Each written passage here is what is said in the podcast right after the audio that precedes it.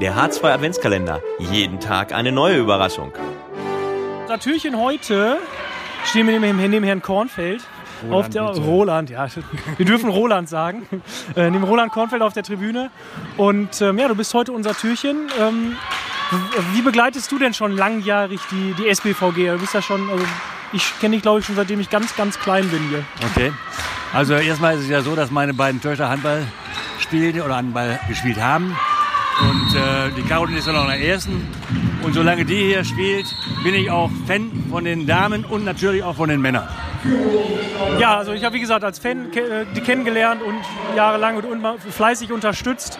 Jetzt sind wir ja in der Weihnachtszeit. Es geht ja dann ruckzuck auf Weihnachten zu. Äh, wenn du mal an Handball und Weihnachten denkst, äh, was kommt dir da so als erstes in den Kopf?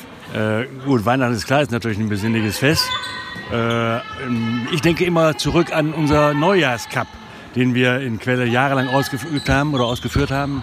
Äh, da waren internationale Mannschaften und äh, da haben wir, ich glaube, fünf oder sechs Mal diesen Neujahrscup ausgeführt vor 30, 35 Jahren.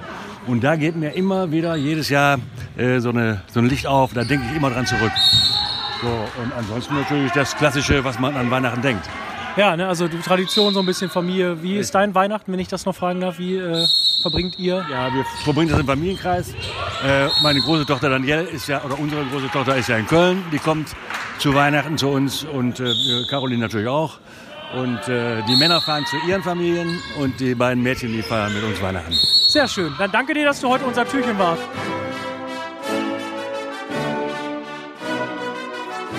Der H2 Adventskalender. Jeden Tag eine neue Überraschung.